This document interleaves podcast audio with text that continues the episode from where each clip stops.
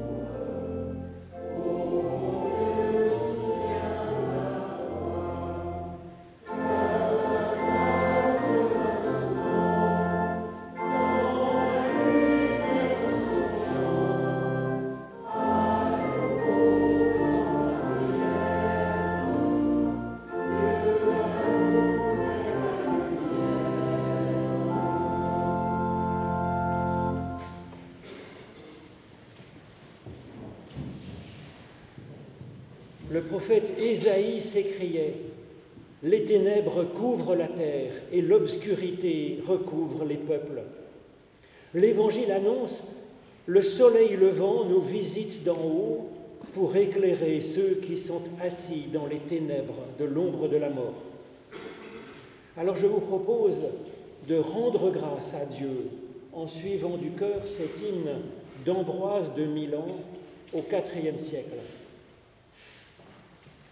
Éternel Créateur du monde, toi qui gouvernes nuit et jour, fais succéder les temps au temps pour alléger la lassitude. Le veilleur du jour déjà sonne, chassant la nuit profonde, clarté nocturne aux voyageurs, séparant la nuit de la nuit. Par lui éveillé, le porteur de lumière délivre le ciel des ténèbres. Par lui, tout le cœur de ceux qui errent abandonne les voies du mal. Par lui, le marin reprend force et la houle des flots s'apaise. La pierre même de l'Église a lavé sa faute à son champ. Levons-nous donc avec courage. Le coq éveille ceux qui gisent. Il invective les somnolents. Le coq confond ceux qui sont infidèles. Au chant du coq, l'espoir renaît. La santé revient aux malades, l'arme du bandit se rengaine, la foi s'en retourne aux pécheurs. Jésus regarde à qui chancelle et par ta vue soigne-nous.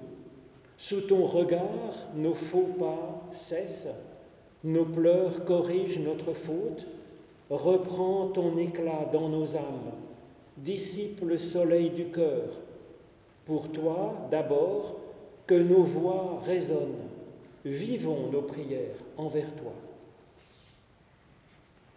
Alors je vous propose maintenant de chanter le cantique de Luther, Viens au Sauveur des païens, c'est page 309 de notre psautier, le 3103. Je vous propose de chanter les strophes 1 et puis 4 et 5.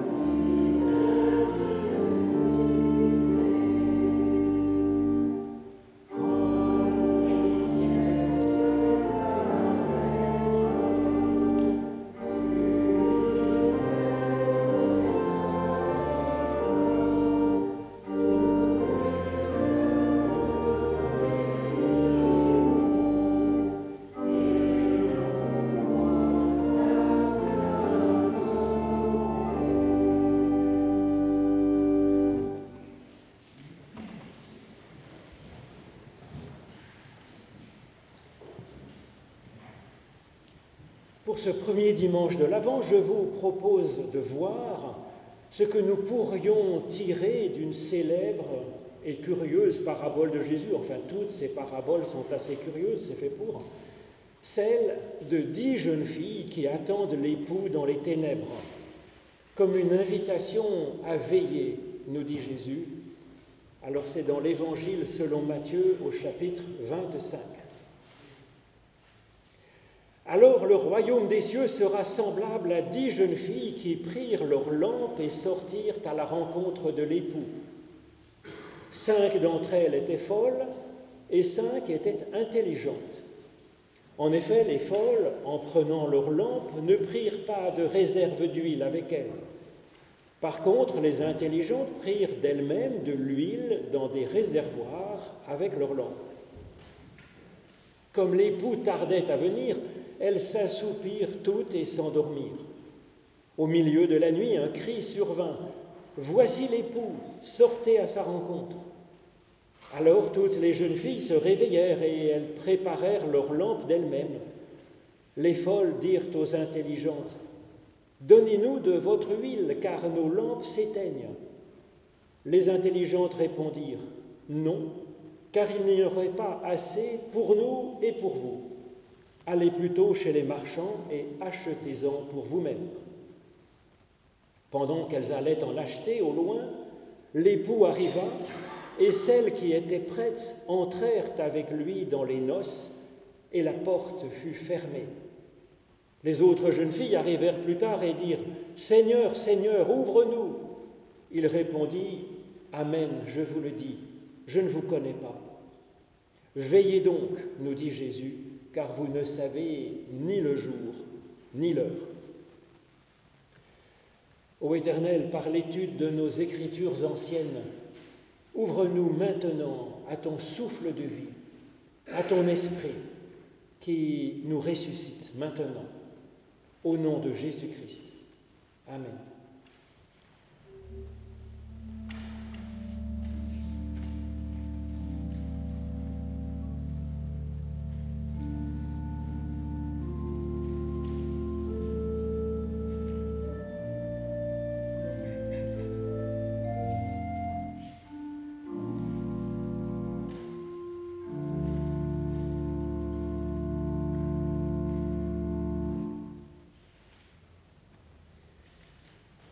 Commence donc son, sa parabole avec ces mots.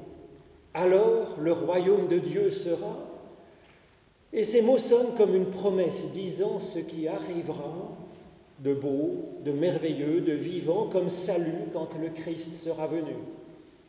Alors ce genre d'annonce, c'est un classique dans les grands prophètes de la Bible.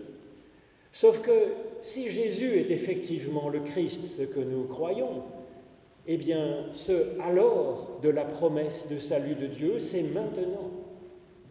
Plus précisément, ça commence au temps de Jésus il y a 2000 ans, et puis c'est encore en train d'advenir. C'est ce que Jésus explique dans un dialogue avec la Samaritaine, dans un autre évangile. Il nous dit, l'heure vient, et elle est déjà venue, où les vrais adorateurs adoreront le Père en esprit et en vérité. C'est aussi le sujet de cette parabole, même si c'est exprimé d'une autre façon.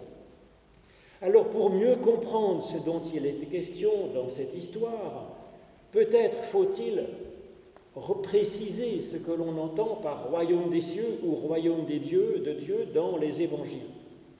Ce n'est pas un lieu dans lequel on se tiendrait. Sinon, Jésus aurait parlé différemment. Il aurait dit quelque chose comme Le royaume des cieux, c'est semblable à une salle de, salle de noces dans laquelle certaines personnes entreront, et peut-être d'autres non. Mais ce n'est pas ce que dit Jésus, en fait. Il dit que le royaume est semblable à dix jeunes filles qui sont mobilisées par leur espérance.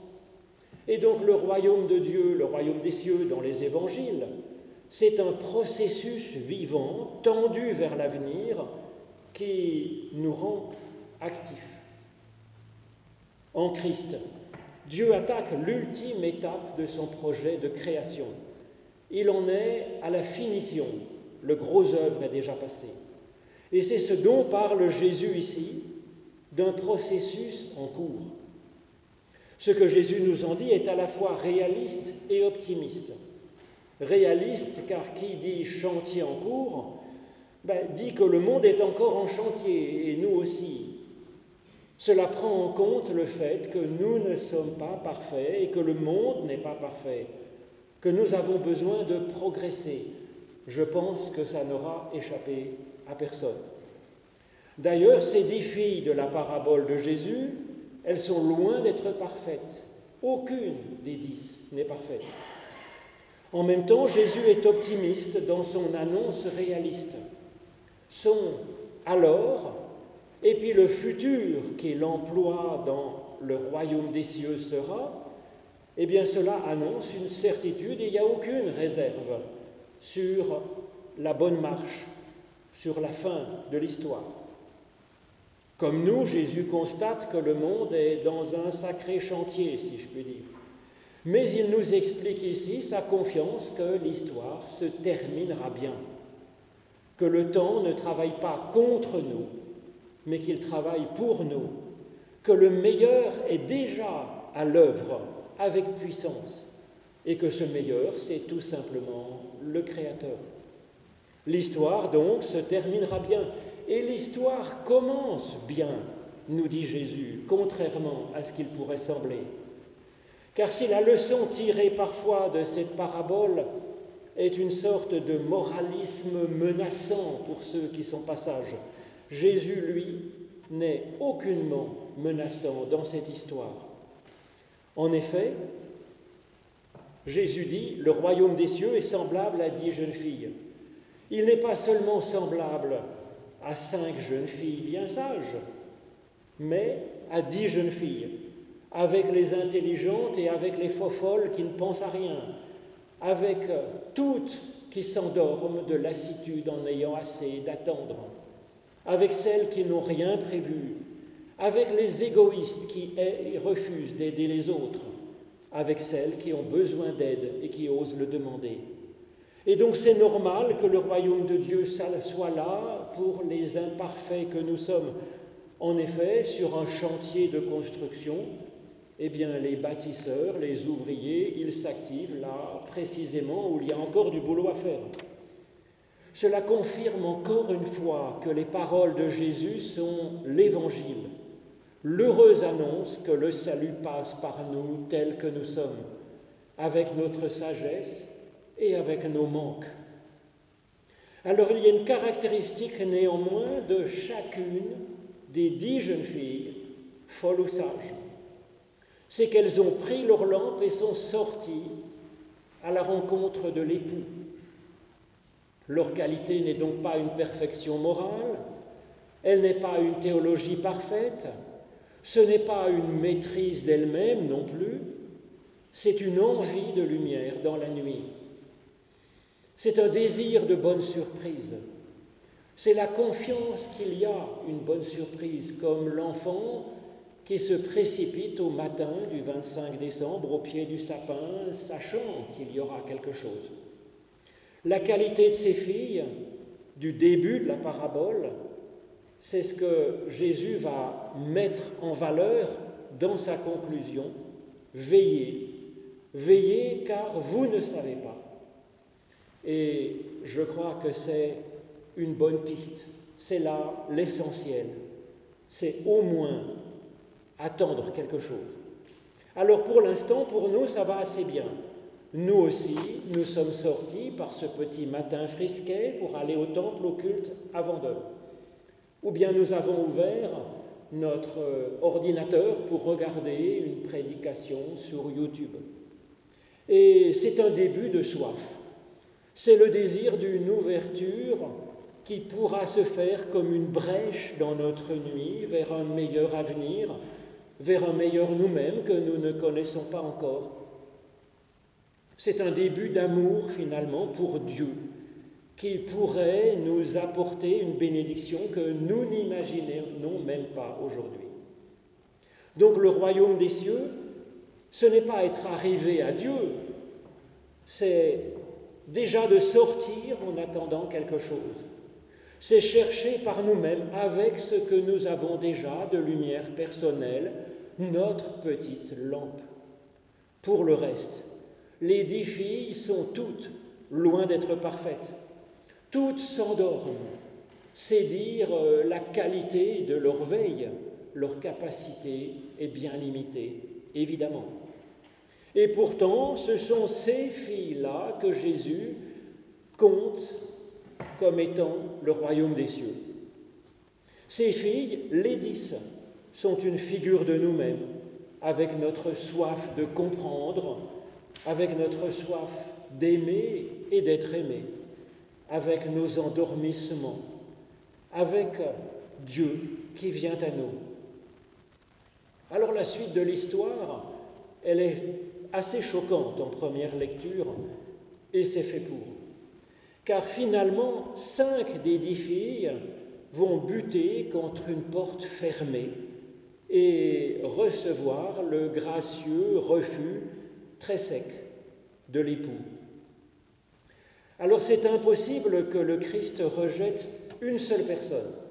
Ce serait vraiment contraire à tout l'Évangile. C'est impossible, comme il le dit ailleurs, je ne mettrai pas dehors celui qui vient à moi. Alors, Jésus dit même qu'il sortirait et courrait partout dans le monde entier pour aller chercher la plus perdue des brebis perdues qui n'a même pas commencé à le chercher. Donc, ces filles qui se cognent le nez contre le mur, contre la porte, ce ne sont pas telle ou telle personne particulière que Jésus aurait décidé d'abandonner, mais les deux catégories de cinq filles représentent deux dimensions de notre être. Il y a donc une bonne dimension et une autre bonne dimension, puisqu'elle est déjà dans le royaume de Dieu, mais qui n'est pas la même que la première dimension. Les deux dimensions M, toutes portent un petit peu de lumière, elles ont une lampe, toutes écoutent l'évangile qui, quand elles sont endormies, les réveille, littéralement en grec, les ressuscite. Seulement, il y a une distinction à faire entre deux dimensions de notre être. Et en fait, c'est assez fréquent. La Bible nous a habitués à ce genre littéraire présentant deux personnages qui sont très proches dans la même histoire, avec une distinction néanmoins entre les deux. Nous sommes ces cinq filles un peu sages et ces cinq filles un peu folles. Nous sommes à la fois le spirituel Abel et le rude Cain. Nous sommes le spirituel Jacob et nous sommes l'animal Ésaü. Nous sommes comme Léa au beau regard et Rachel belle à être regardée. Nous sommes à la fois le petit David et nous sommes ses frères qui étaient pourtant plus savants et plus puissants. Nous sommes à la fois, nous dit l'apôtre Paul, l'Adam terrestre et nous sommes aussi l'Adam porteur de l'esprit vivifiant. Et il ajoute, de même que nous avons porté l'image du terrestre, nous porterons aussi l'image du céleste. Et donc dans tous ces textes bibliques, à chaque fois, il y a une préférence dont bénéficie l'un des héros de l'histoire, même si les autres sont bénis aussi.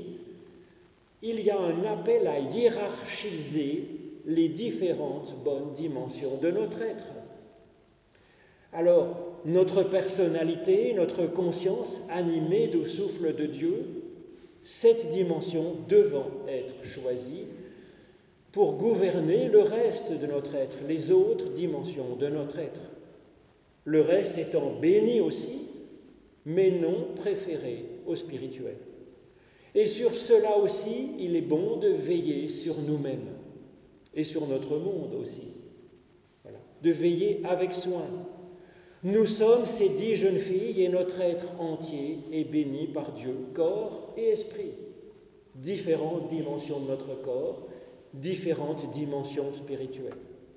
Chacune de ces dimensions sont porteuses d'une lampe, d'une lumière qui nous donne à percevoir quelque chose d'utile et de bon du monde et de nous-mêmes. Effectivement, il n'y a pas simplement les yeux de la foi, du cœur et de l'intelligence pour bien percevoir la vie. Il y a aussi les sens de notre corps qui sont aussi des bénédictions les cinq sens. Seulement, nous dit le texte, les cinq filles folles, eh bien, n'ont pas de réserve d'huile. Et ça pose problème au milieu de la nuit. Elles n'ont que ce que contiennent leurs lampes, et cela finit par s'épuiser quand les ténèbres sont trop profondes ou qu'elles durent trop longtemps. C'est à l'image de notre corps. Je ne sais pas si vous avez remarqué, mais il s'use parfois un peu. Comme le dit Paul, même si notre être extérieur se détruit, notre être intérieur se renouvelle de jour en jour. Alors les filles intelligentes, elles, ont ainsi une réserve d'huile.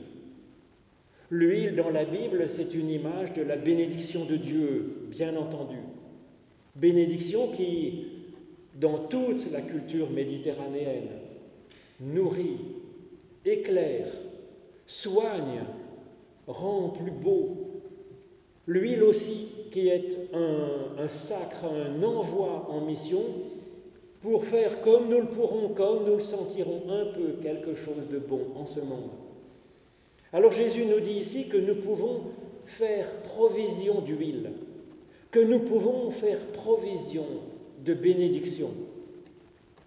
Notre dimension spirituelle, figurée par les cinq filles intelligentes, leurs lampes et leurs réserves d'huile, eh bien, elles peuvent mettre en réserve de la bénédiction. Effectivement, dans la nuit, c'est plus difficile à trouver de l'huile.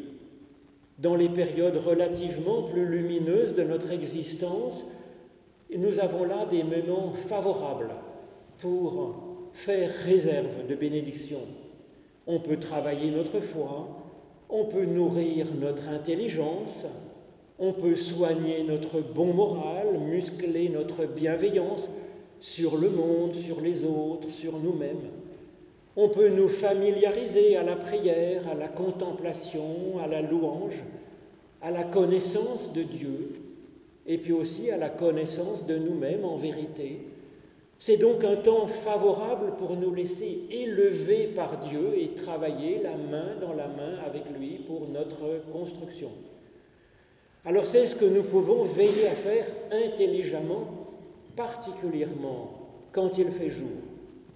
Vient parfois la nuit où c'est plus difficile de tenir, surtout quand les difficultés durent et durent encore. Vient parfois donc la nuit où c'est plus difficile. Les filles folles, elles viennent alors à manquer d'huile dans la nuit.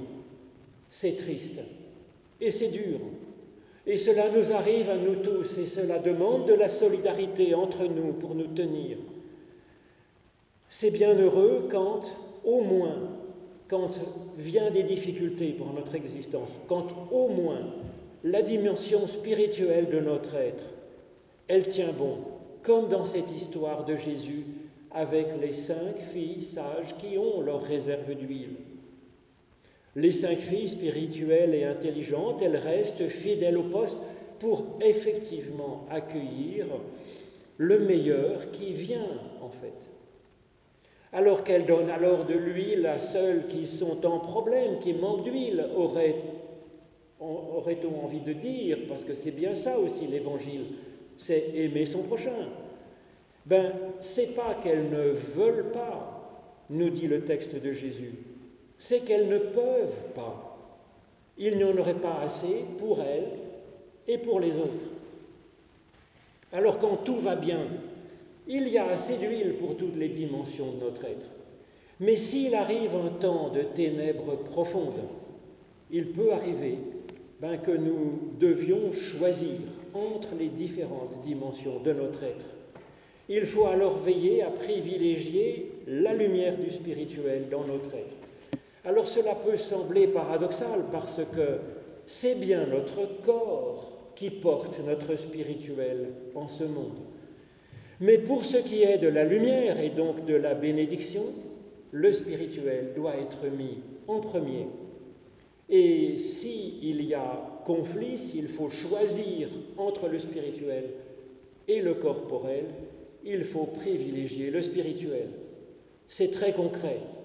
Par exemple, quand les lumières de notre corps, qui sont en général des bénédictions, nous affirment que tous les corps désirables nous sont donnés pour que nous nous en emparions et que nous les consommions jusqu'à la nausée, eh bien ce n'est pas bon ni pour nous, ni pour le monde autour de nous, évidemment.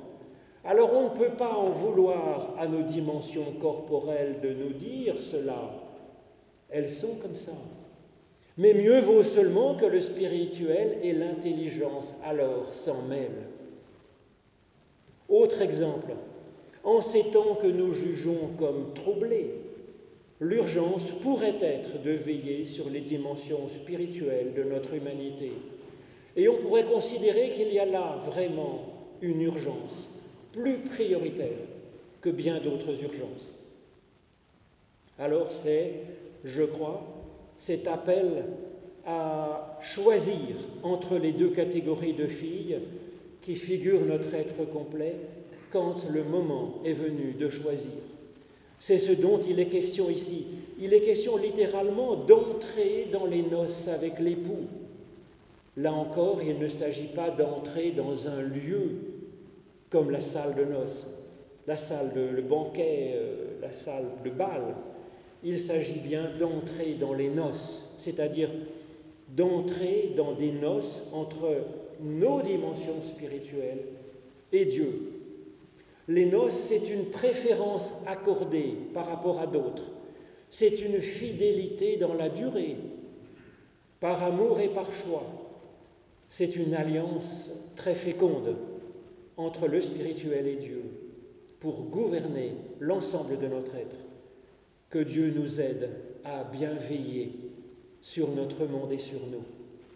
Amen.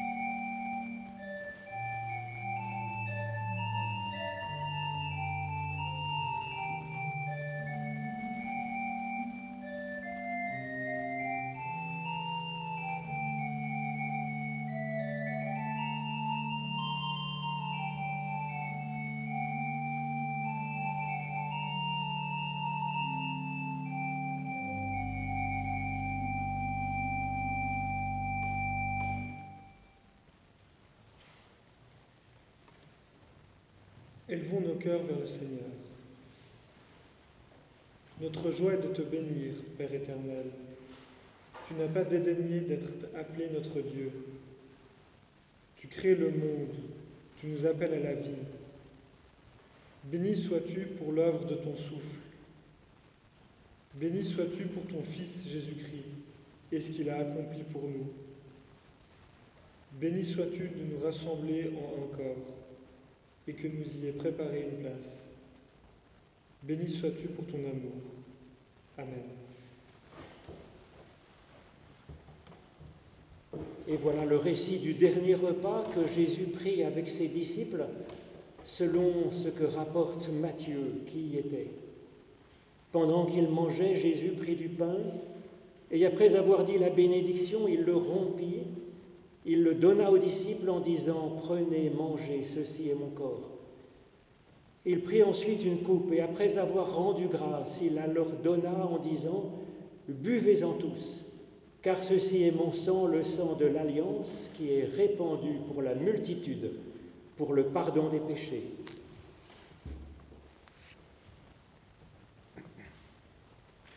Nous prions. Seigneur, nous avons préparé la table que tu viens toi-même présider. Veuille, par l'action de ton souffle, nous donner communion avec les paroles et la vie de ton Fils Jésus le Christ. Et comme la nourriture fortifie notre corps, comme le vin réjouit notre esprit, que ce pain nous donne la force qui vient de toi, et ce vin la joie que tu veux pour nous. Que ce repas nous introduise dans ce royaume, qu'avec toi nous, cherchons à construire, et qu'ainsi pas une seule personne reste sans secours et nous rassemblons toutes nos prières dans celle du Christ. Notre Père, qui es aux cieux, que ton nom soit sanctifié, que ton règne vienne, que ta volonté soit faite sur la terre comme au ciel. Donne-nous aujourd'hui notre pain de ce jour. Pardonne-nous nos offenses, comme nous pardonnons aussi à ceux qui nous ont offensés. Et ne nous laisse pas entrer en tentation, mais délivre-nous du mal. Car c'est à toi qu'appartiennent le règne, la puissance et la gloire, pour les siècles des siècles. Amen. Et je vous propose de chanter ensemble le cantique, page 330. Seigneur, que tous s'unissent pour chanter ton amour. Les trois strophes du cantique, donc 31-20, page 330.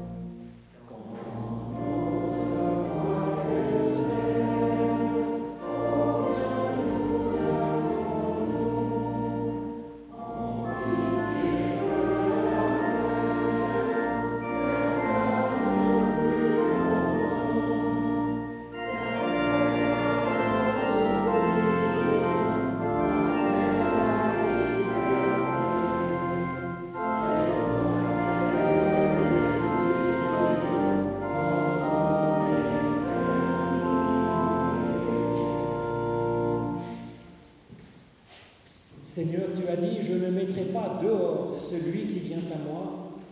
Et c'est en signe de cette promesse que quiconque le désire peut s'approcher de cette table, prendre le pain, le vin ou du jus de raisin, en signe de son désir de, de recevoir, d'assimiler, de vivre de tout ce que Dieu nous donne en Jésus-Christ. Mais ce n'est pas non plus obligatoire, bien sûr, car il y a de multiples façons de répondre oui à l'appel du Seigneur. En tout cas, c'est un geste qui est fort pour dire ce oui. Je vous propose de vous mettre en cercle autour de cette table.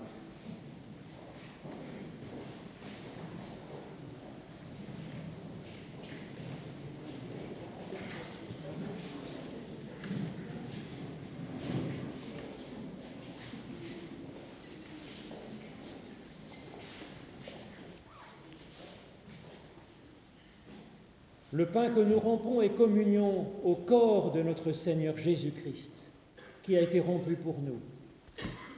Et la coupe de bénédiction pour laquelle nous rendons grâce est la communion au sang de notre Seigneur Jésus-Christ, le sang de la nouvelle.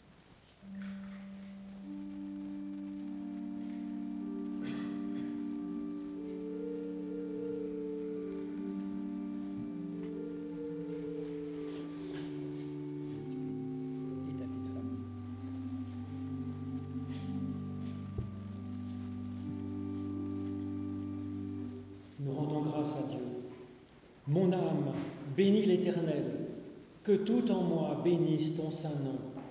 C'est toi qui pardonnes toutes nos fautes, c'est toi qui guéris toutes nos infirmités, c'est toi qui arraches notre vie à la tombe, c'est toi qui nous couronnes de bonté et de miséricorde. Alors oui, bénis l'Éternel, ô mon âme, et n'oublie aucun de ses bienfaits. Vous pouvez retourner à vos places avec cette force que nous donne la bénédiction du Dieu vivant.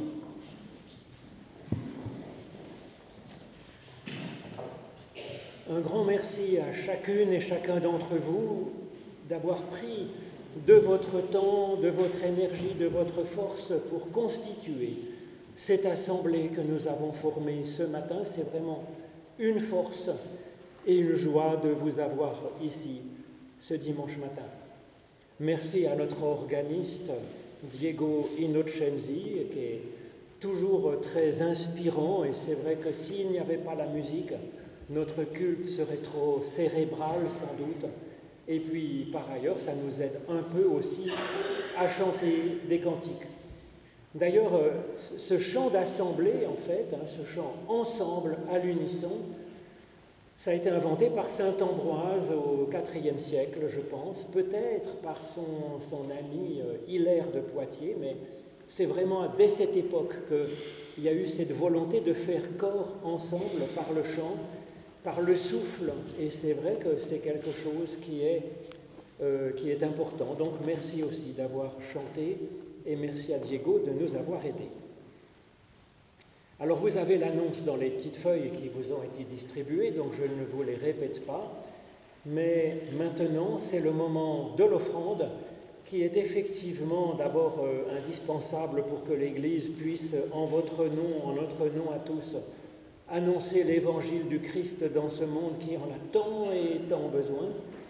Mais en plus, pour nous-mêmes, c'est un exercice spirituel qui, au cœur du culte, rendu à Dieu, eh bien, dit un peu à notre dimension matérielle eh bien d'honorer notre dimension spirituelle de l'être. Et pendant ce temps-là, je vous propose de chanter le psaume 116, page, 100, page 132 euh, en fait, 132 et pas 80, c'est une erreur dans, dans la feuille, page 132, le psaume 116, J'aime mon Dieu car il entend ma voix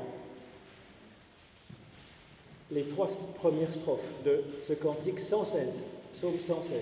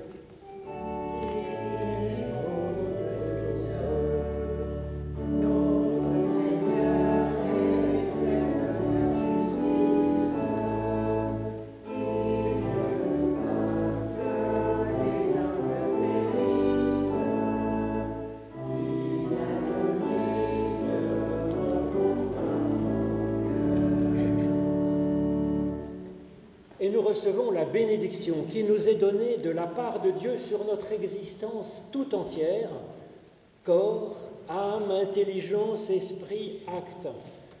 La grâce de notre Seigneur Jésus-Christ, l'amour de Dieu le Père et la communion du Saint-Esprit soient et demeurent avec vous, sur vous, chaque jour, soit sur les personnes à qui vous pensez, soit sur les personnes que vous aimez ou que vous avez du mal à aimer. Oui, béni soit notre Dieu. Il n'écarte pas notre prière. Il ne détourne pas de nous son amour depuis le commencement, aujourd'hui et pour l'éternité. Amen.